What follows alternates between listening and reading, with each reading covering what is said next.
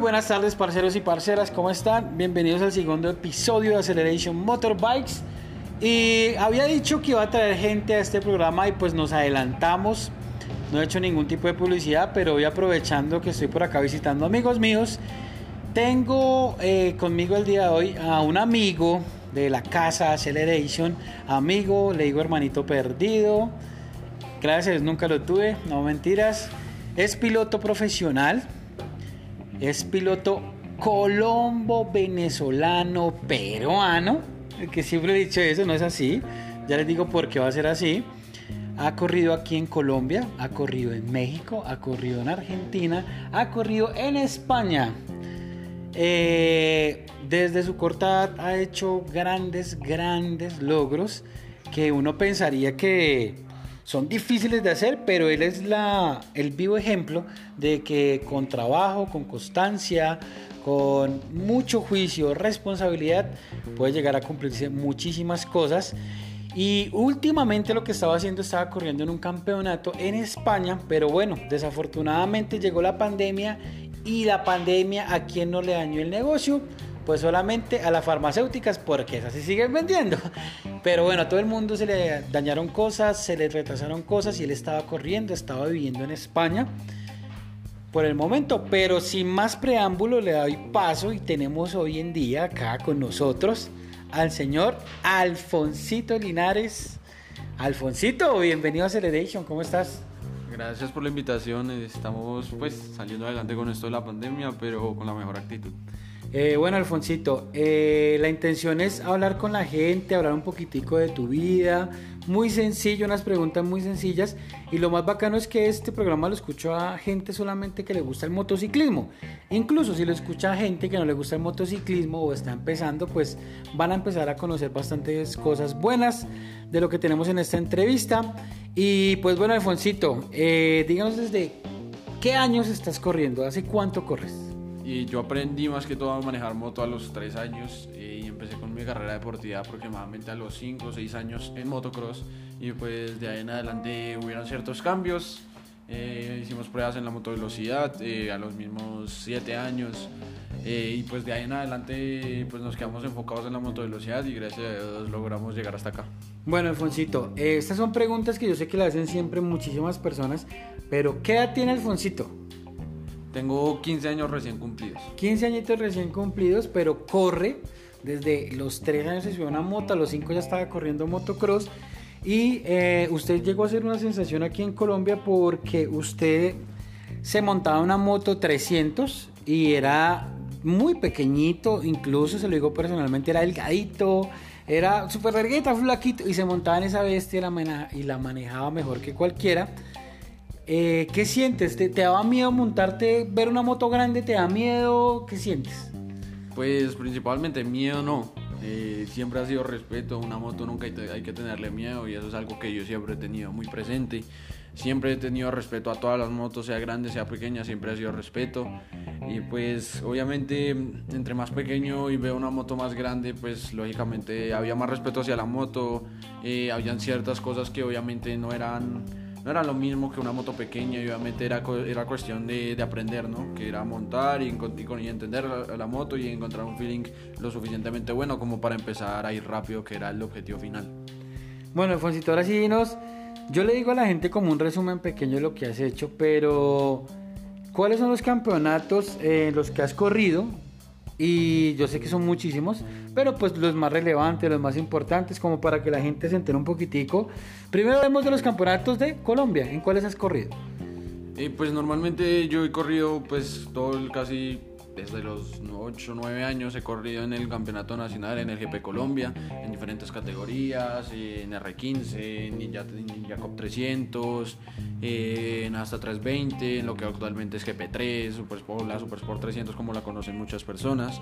Eh, pues he, corrido también en 200, 250, he corrido muchas categorías a lo largo pues de lo que es mi carrera deportiva acá en Colombia y pues eh, lastimosamente no hemos logrado conseguir eh, lograr un campeonato nacional eh, por diferentes razones externas a nosotros, pero pues seguimos buscándolo hasta, hasta que lo consigamos. Ok, Alfonsito, ya después de Colombia, ¿cuál fue la primer pista internacional que pisaste? Eh, la primera pista internacional que pisé fue eh, el Autódromo de Termas de Río Hondo, en Argentina, de MotoGP, en el, en el campeonato del Termas Week Bike, eh, organizado por Chicho Lorenzo y la pista de Argentina, para, pues para diferentes pilotos alrededor del mundo, de Latinoamérica en especial, de México, de Argentina, de Colombia. De Chile, de muchos países y pues ahí fue mi primera experiencia internacional, que tenía 9 años, 10 años recién cumplidos y pues ha sido hasta el momento una de las experiencias más bonitas que he tenido en mi vida. Eh, logramos un resultado bastante bueno de entre 180 pilotos, que eran entre los 48 más rápidos. Eh, y aún así que era bastante pequeño y la verdad sigo estando feliz hasta el día de hoy de, de lo que hice ese, esa semana. Y la verdad esperamos que Dios quiera pronto podamos volver a esa pista. Bueno, eh, para la gente que no sabe, Chicho Lorenzo es el papá del piloto que hoy sigue vivo, el señor Jorge Lorenzo. Chicho Lorenzo es el papá y es una persona que es muy sabia en el mundo del deporte, ¿cierto? Es técnicamente como un entrenador de pilotos.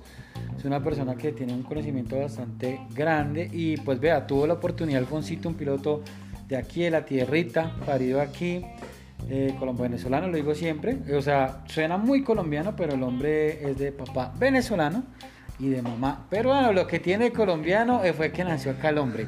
Es lo único, pero la verdad quiere mucho sus tres países y la verdad siempre que lo he conocido ha corrido por sus tres países. Ninguno con más preferencia que otro, siempre corre por sus tres países. Técnicamente es un piloto de Latinoamérica, corriendo por Latinoamérica. Alfonsito, después de Argentina, creo que fuiste a México. En México, ¿qué corriste? En México lo primero que corrí fue mm, en la categoría Ninja Cup 300 México, eh, pues como su nombre lo dice, en una Kawasaki Ninja 300. Eh, pues principalmente fue eh, un año que yo nada más iba a ir a una carrera, como por probar allá y pues probar en las pistas como podría ser en ese fin de semana en el autódromo de los hermanos Rodríguez de Fórmula 1. Pues obviamente era una experiencia que, que, que mi, mi papá y yo queríamos tener, era algo pues muy bonito para nosotros volver a salir después de un año sin haberlo hecho del país. Y pues la verdad, gracias a esa carrera fue que empezó todo internacionalmente. Eh, después de eso corrimos todo el año en México, pues lo que quedaba del año en Ninja Cup 300. Logramos un tercer puesto y después de eso pues empezamos a escalar en las categorías, ¿no? En México subimos a la RC390 Cup y a la Super Sport 300, donde corrimos durante dos o tres años más o menos en, en ese campeonato, en esas categorías. Eh, mi último año en México fue el 2019 en la categoría que, donde corrí 100% en la Super Sport 300 y logramos un subcampeonato. Y pues esperemos que algún día podamos volver por allá. Bueno, eh, de todo esto que Alfonsito eh, habla, él dice que tal vez eh, no se ha podido, digamos, coronar con campeonatos, pero sí ha hecho muchos podios. Ha hecho primeros lugares, ha hecho segundos lugares, tercer lugar. Y en el deporte siempre hay un tema de que, que mm, dice como que lo importante siempre es el primero, no ser el segundo, no ser el tercero. Pero creo que Alfonsito nos ha mostrado, nos ha enseñado que ser cualquier posición le enseña. ¿Qué, qué, qué experiencia le deja ser un tercer puesto, un cuarto, un segundo, un quinto? ¿Qué experiencia? O quedar por fuera de carrera. ¿Qué le ha enseñado? Y pues la verdad es que uno nunca pierde en las carreras, así uno que primero, nunca va a perder en segundo, ni que quedes de último, ni que quedes por fuera de la carrera por una caída o por fallos mecánicos. Nunca vas a perder, siempre vas a aprender algo que probablemente tú no hayas eh, visto en otros lugares o que tú no hayas vivido antes. Y pues la verdad a mí siempre lo que me dejan son experiencias, ¿no? Experiencias en diferentes países, diferentes pistas y pues más que todo experiencias con diferentes tipos de pilotos, ¿no? Pilotos más agresivos, pilotos más conservadores, pilotos que pues que no son tan buenos en ritmo de carrera y diferentes tipos de pilotos que a lo largo de mi carrera deportiva me han formado como piloto, ¿no? Incluyendo pues la ayuda de mi papá que me ha enseñado pues muchas cosas eh, durante tantos años, gracias a él es que estoy aquí. Y pues la verdad así te caigas, la caída es la que más te enseña. y yo siempre lo he dicho, hay pilotos, hay dos tipos de pilotos, los que ya se cayeron y los que se van a caer, porque es algo que viene para cada piloto, ninguno está, está salvado de eso y pues es algo que de lo que uno tiene que siempre sacar lo positivo. Eh, si me caí, uno no pensar en la caída, sino pensar en por qué me caí y en seguir adelante con la cabeza en alto. Ok, Después, bueno, eh, eh, después de correr en México, nos vamos a, a la madre patria. Hostia, tío, venga, eh. Nos vamos para España a correr, que era lo que yo, con eso yo arranqué hablando, que estaba corriendo actualmente en España. Ese campeonato ya es un campeonato ya muy diferente a todo lo que estamos corriendo. Creo que es el campeonato más profesional que se está corriendo, más élite, con más exigencia con, mejor dicho, alcanzando casi las características similares a lo que es un campeonato de MotoGP, Moto2, Moto3 o algún otro tipo de campeonatos. Háblanos un poquitico de este campeonato que estabas corriendo en España, por qué es tan exigente, qué cosas has visto diferente a los otros campeonatos y cómo te has sentido porque llegaste a sentirte ya con un equipo respaldándote, con un pitch, hasta con la modelito teniéndole la sombrilla, mejor dicho, porque antes les comento, el papá de Alfonsito, él era el entrenador, el mecánico, el de todo, el auxiliar, el papá, y estaba detrás siempre en todos los campeonatos de él pendiente de todo. Y en este campeonato lo único que ha hecho su papá es grabarlo con el celular. No ha podido tocar, pero ¿qué haces? ¿Has sentido ya tú teniendo un equipo? ¿Cómo te sientes? ¿Cómo es todo este, todo este tema? Pues es algo muy distinto a lo que yo ya he vivido, ¿no? O sea, experiencias que se suman a mi carrera deportiva. Este año, pues, Dios lo permite, vamos a correr el Campeonato de España de Superbikes, el SBK. Y pues la verdad es el campeonato pues hasta el momento el más importante que, pues, que he tenido en mi carrera y pues es una oportunidad que no todos los días se presenta y pues vamos a lógicamente vamos a darlo todo por, por dar el mejor resultado y por quedar lo más adelante posible y dejar las banderas de, de mis países lo más arriba del podio posible y si es, pues, si es posible dejarlo en lo más alto inclusive del campeonato y vamos a darlo todo, ¿no? Pues es algo distinto a lo que estamos acostumbrados, ¿no? Obviamente mi papá sigue siendo mi entrenador, eh, sigue siendo probablemente la persona más importante en lo que es esta carrera deportiva mía y todo se lo debo a él, ¿no? Entonces, pues seguimos ahí trabajando duro para, pues, para, para seguir subiendo y pues con mi papá pues ya, ya no es lo mismo tener todos los días que estar y tocando la moto que porque no sé falló algo tenemos que hacerle algo a la moto sino pues tener un equipo que lo haga y que te esté respaldando la verdad es algo muy bonito algo que que la verdad hay que valorarlo, que a la final son experiencias que no todos los días se presentan como lo dije antes, y pues aprovecharla y darle el 100% de nosotros y lo más que se pueda y lo que no también vamos a darlo todo. Bueno, Alfonsito, ya que usted habla de su papá, ¿cómo es la, la gente muchas veces, la gente piensa que porque el entrenador de uno es el papá, es es el papá tranquilo, flexible, cariñoso, amoroso. Ay, te caíste, mi bebé. ¿Cómo es ese caso con su papá? O sea, realmente ¿Su papá deja de ser su papá cuando entra a la pista? ¿Y se convierte en un... o cómo es la vaina? No, pues mi papá siempre va a ser mi papá, y ya lo que sea, él siempre ha sido muy exigente conmigo en todo y pues si hemos en algún momento tenido triunfos en diferentes países y en diferentes campeonatos, se lo debo a esa exigencia que él ha tenido conmigo, porque siempre lo, lo, decimos, ¿no? O sea, si no fuera por esa exigencia, probablemente yo no sería lo que, lo que soy ahorita, ¿no? De pronto sería un piloto un poco más flojo, que, pues, que no entrena para mejorar, ¿no? Y obviamente yo ahorita, gracias a esa exigencia, siempre que salgo a la pista lo que busco es una mejora, una mejora que, que me lleve a, a, otro nivel, a otras experiencias, si, si me permite a luchar con el grupo delante y pues todo se lo debo precisamente a esa exigencia de mi papá que muchas veces lo han criticado que porque ha sido muy exigente conmigo desde pequeño y la verdad yo me pongo a pensarlo desde ahorita y siento que, que nunca tuvo nada malo, siempre, siempre se lo agradezco, ¿no? Porque pues es algo que, que se lo debo todo a él, o sea, se lo debo toda esa exigencia que me presentó, es lo que me llevó a ser el piloto que, que con entrenamiento y varios sufrimientos hemos logrado hacer hoy en día. Eh, bueno, para la gente que dicen cuando hablan de exigencia, sí, él es muy exigente y cuando lo tiene que regañar o llamarle la atención, lo hace como si fuera cualquier piloto porque él también ha entrenado a otros pilotos acá en Colombia. Y gracias a esa exigencia que habla Alfonsito, hoy en día es el piloto que, que, hoy en día está haciendo y se sigue preparando porque es una carrera larga, porque que con tan solo 15 años tiene más pistas encima que muchísimas otras personas y realmente él tomó esto, tomó esta carrera más realmente como su profesión nunca lo vio como un hobby, por eso hoy está aquí eh, dándola toda, metiéndole toda la ficha al tema del motociclismo. Y ahora ya hablando un poquitico de otros temas, la gente siempre le gusta conocer, siempre las como las indicaciones, consejos que puede llegar a dar un piloto a su corta de 15 años es muy profesional, sabe muchísimo, técnicas, sabe, pues tiene, es una Biblia para darnos muchos consejos. Como un consejo eh, para las personas que, que quieren empezar a correr, ¿sí? pero que están tal vez con sus amigos haciendo los piques en las calles, haciendo eso. ¿Qué consejo les puedes dar realmente si, si quieren tomar este deporte eh, como algo en serio realmente? Pues que principalmente siempre usan las mejores protecciones, ¿no? Que es lo más importante, usar las mejores protecciones.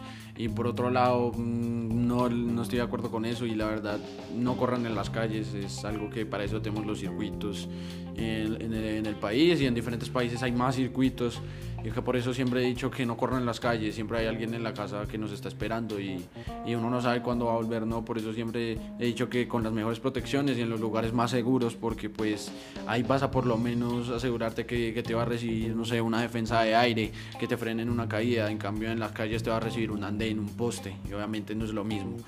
Y por eso siempre les he dicho, corran en las pistas, que para eso están hechas.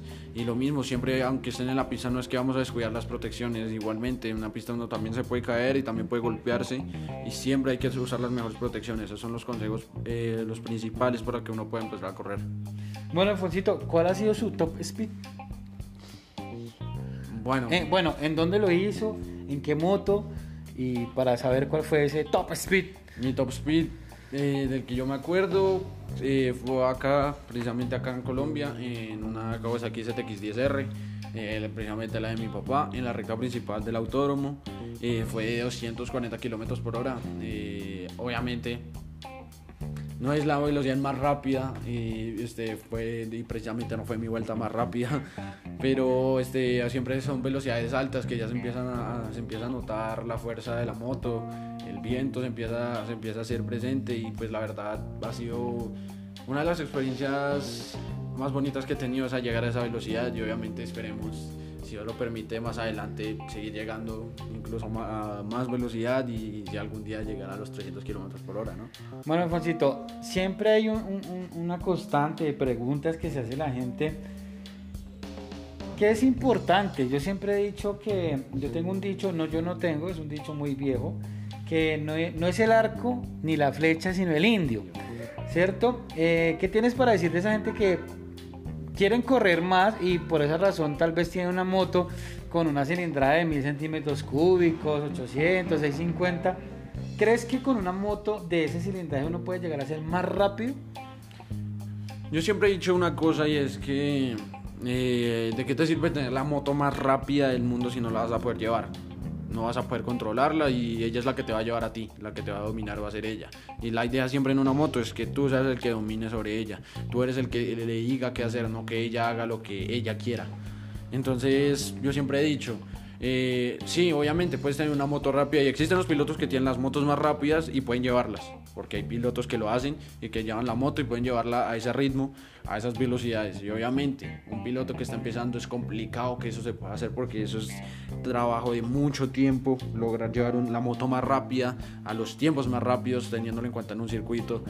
Eh, por ejemplo, yo, yo teniendo en el caso, yo entreno en 600 acá en, en Colombia y y mi, y mi, moto es un R6, ¿no? No es un, no es un R1M con motor de, de, mundial de superbikes. Es una motor, motor stock y que a la final lo que importa es cómo tú la lleves, ¿no? Yo he logrado hacer tiempos eh, más rápidos que los de la punta de la categoría K de Super Sport y he logrado estar eh, más rápido que varias meditas. Siempre hay una técnica de manejo, siempre hay, hay como leyes básicas que tú tienes que seguir para poder ser rápido. Y obviamente entre esas es, es saber dominar tu moto, saber llevar tu moto conocer tu moto. Y obviamente ahí es donde tú te das cuenta que una vez casi nunca la moto lo es todo. Obviamente, hay casos que la moto influye, pero muchas veces lo que, lo que importa es el piloto que hay sobre ella. Ok, siempre se dice, no es la moto, es el piloto. Siempre han dicho. Bueno, pues ya que tocas ese tema de... ¿De qué? De... Ahora se me fue la paloma a mí. Ya que tocas... Ya, te iba a hacer una pregunta y ya, ya se me fue, que era muy importante el tema de los consejos sobre el, motociclismo, sobre el tema de las velocidades, sobre todo este tema, eh, siempre hay un, concepto de que, ¿cuál es la diferencia entre una moto que venden un, digamos, voy a Yamaha, me compré una R1? ¿Cuál es la diferencia de esa R1 a la R1 de un campeonato. ¿Cuál es la diferencia? No la comparamos con la, o bueno, con la de Valentino. ¿Cuál es la diferencia de esas motos? que tienen de diferente? Pues hablamos de que obviamente por no compararlas con una moto de MotoGP que siempre es un prototipo, tú nunca vas a poder adquirir esa moto, ni ese motor, ni ese chasis, casi pues, es imposible. Y son prototipos que nunca van a salir a la venta probablemente.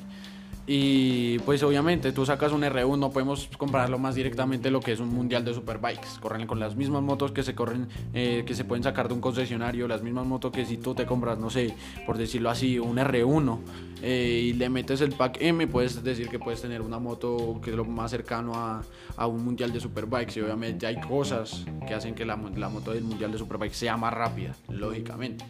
¿Y qué pasa? Pues obviamente ahí es cuestión de dinero, ¿no? Porque tú puedes armar tu moto como la del Mundial de Superbikes, igual que la del campeón del mundo, puedes armar tu Kawasaki ZX10R, igual que, que la, de, la de Jonathan Rea, que es el cinco veces campeón del mundo de Superbikes y lo puedes hacer. Si quieres, si tienes el dinero, lo puedes hacer.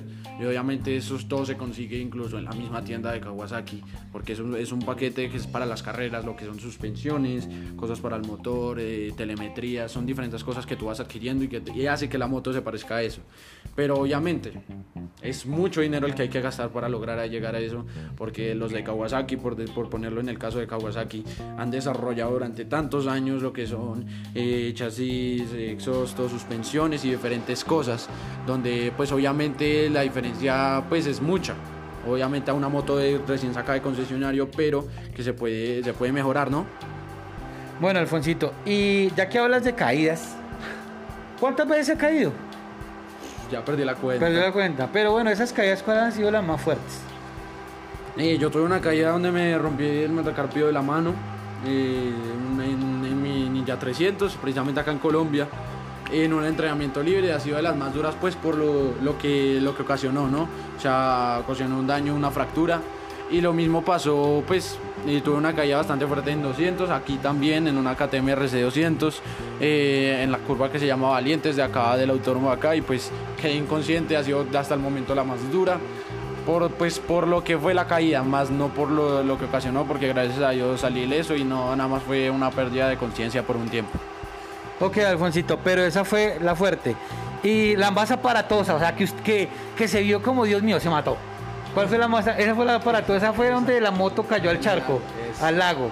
Bueno, la moto salió volando, él salió volando así como un muñequito de caricatura, como haciendo de esas estrellitas o voltereta en el piso, pero en el aire. Mortales. Mortales y cayó por allá y quedó inconsciente, pero ahí se levantó el hombre. Bueno, Alfonsito, eh, aparte bueno, de todo lo que nos has hablado, de todas las experiencias, Estuviste viviendo en España por un tiempo.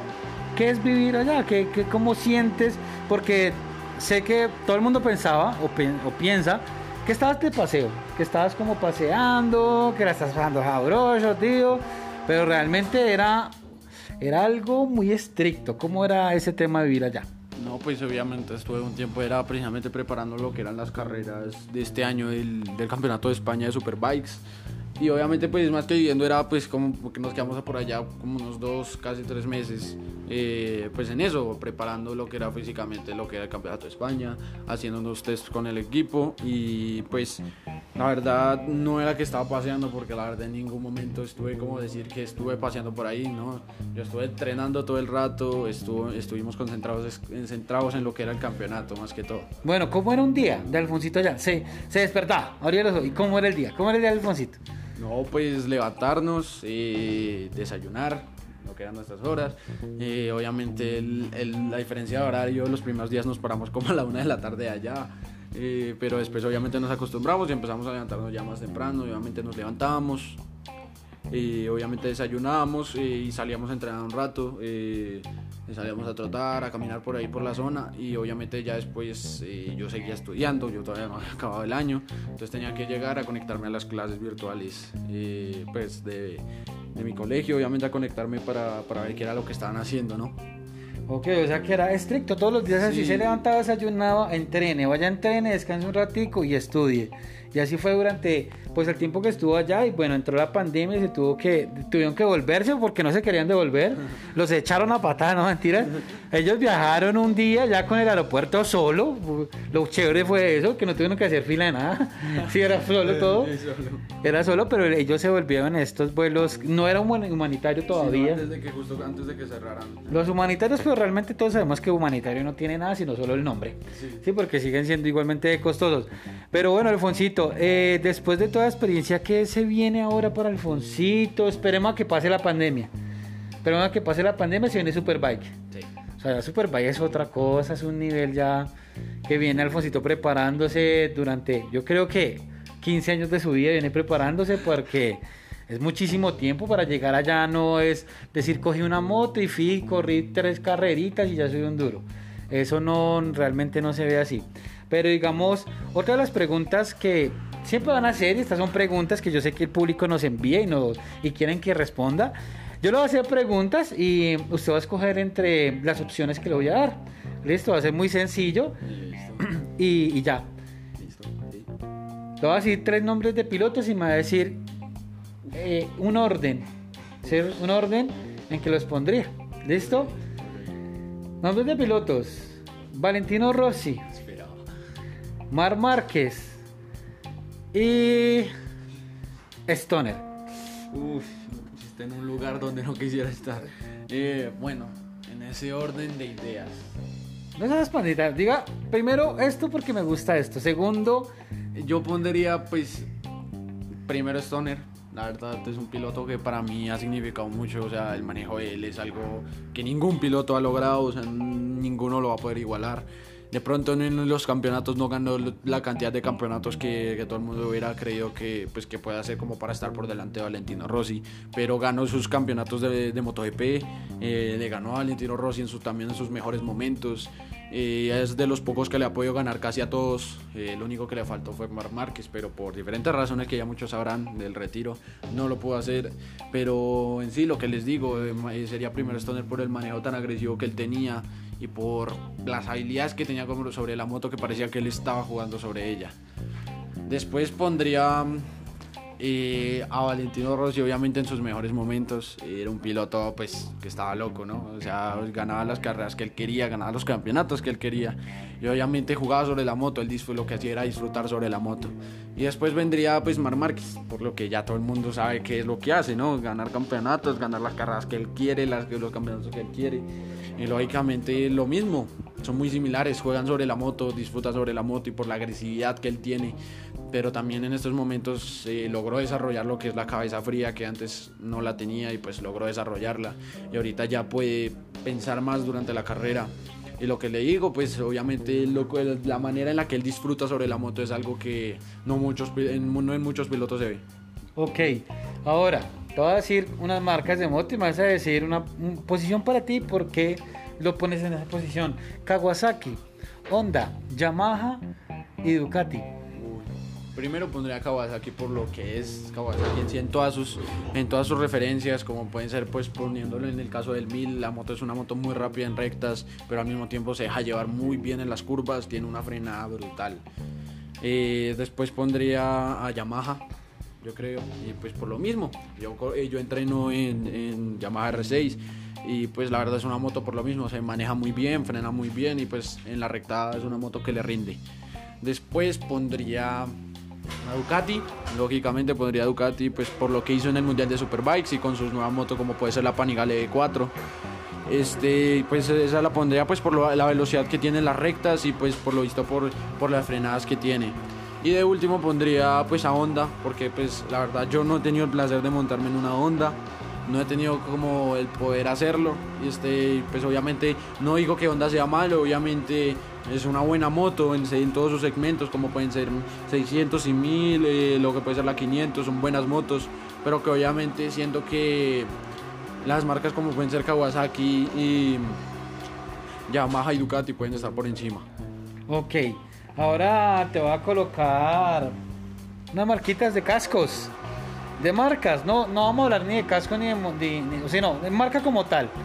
lo que enreda cada marca, lo que contiene cada marca, guantes, botas, cascos, eh, y diga las que para usted le gustan, las que mejor le parecen, pero para usted, para Alfonsito. Vamos a hablar AGB. Y AGB contiene lo que es todo el tema de cascos. Nolan, HJC, X-Lite, Choi y Arai.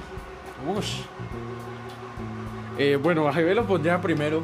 Lógicamente, yo corrí muchos años con AGB. y Pues la verdad es una marca que la verdad a mí me ha fascinado. Eh, es una marca que tiene un campo visual increíble, un peso increíble.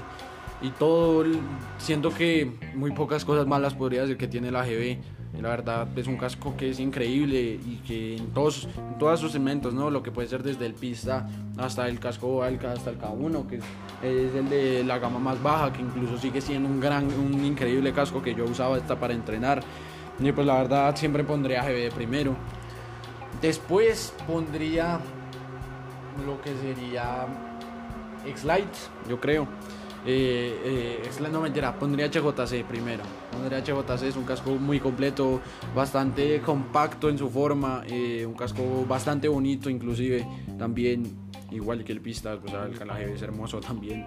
Este, Para y- todos son hermosos. Todos hermosos, todos hermosos. Este, pues el HJC, pues por lo mismo, ¿no? También la aerodinámica que tiene, eh, los cascos que está sacando este año, principalmente para los pilotos del mundial, son, pues tienen una aerodinámica bastante buena y también un campo visual bastante bueno.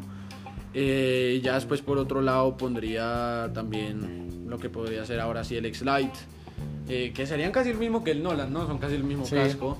Y pues este, son de la misma ¿Has compañía. podido correr con Choi o Arai? No. Con Me los he puesto, pero no he corrido con ellos. Ok, o sea que ahí no ah, podemos- con Arai sí, con Arai sí corrí. ¿Y En Argentina, yo, en, Ara- en Argentina yo corrí con Arai, eh, con la línea más tope de Arai y un amigo me lo prestó para que corriera allá y la verdad fue un gran casco, un casco que me gustó mucho. Eh, aparte de bonito, también es bastante liviano. Este, tiene un campo visual, un campo visual bastante bueno.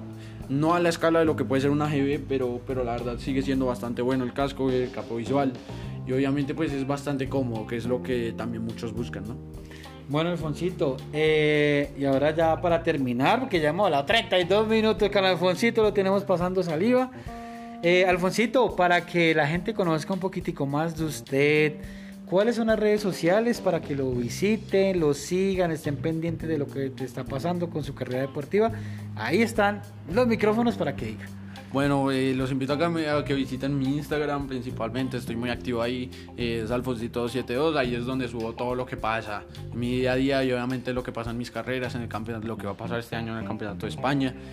Eh, por otro lado, también los invito a que visiten mi Facebook, que es Alfonsito Linares Ochoa, donde también subo muchas cosas, casi lo mismo que pues, puedo subir en mi Instagram, lo va, va a salir ahí. Y pues esas son principalmente mis redes sociales en este momento, ahí es donde estoy más activo eh, al día al día. Y pues ahí van a encontrar toda la información mía, eh, desde el- lo- mis primeros años en la motovelocidad hasta, hasta lo de hoy en día. Bueno, en este momento Alfonsito lo está patrocinando alguien o solamente Doctor Motos, que es el taller, papá De- de la familia.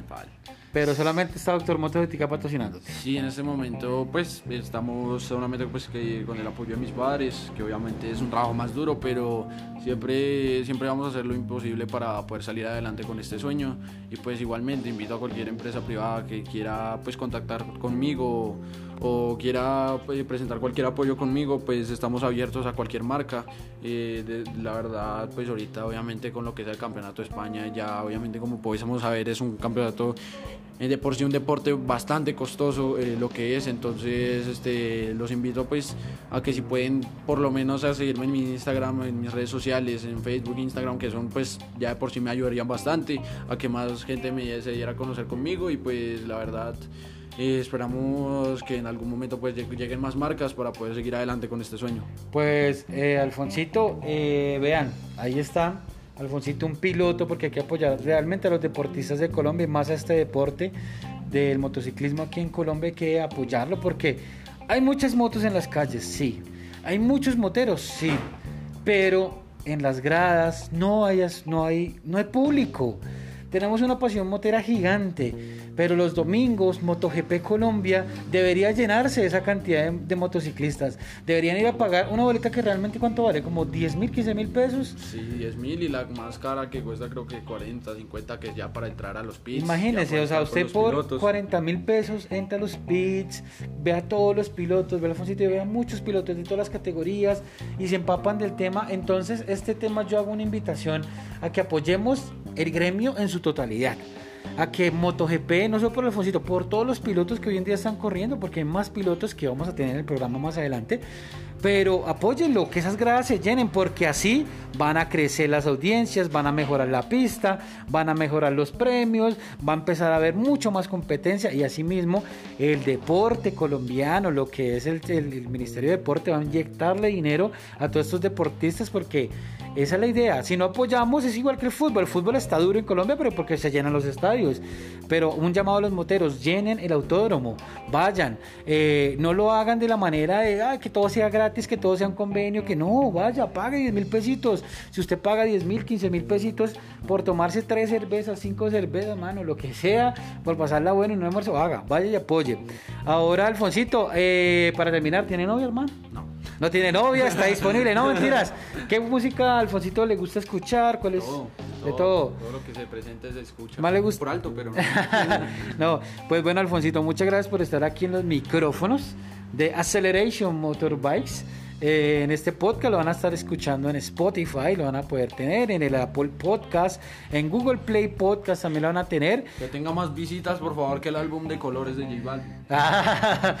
Vea, esa es una apreciación de Alfonsito. Y pues nada, señores, muchísimas gracias. Mi nombre es Jeff, quien los estuvo acompañando. Hoy en compañía del señor Alfonsito Linares, piloto profesional de Colombia. Así que, señores, por ahí los dejamos con eh, algo de musiquita de fondo. Chao, chao.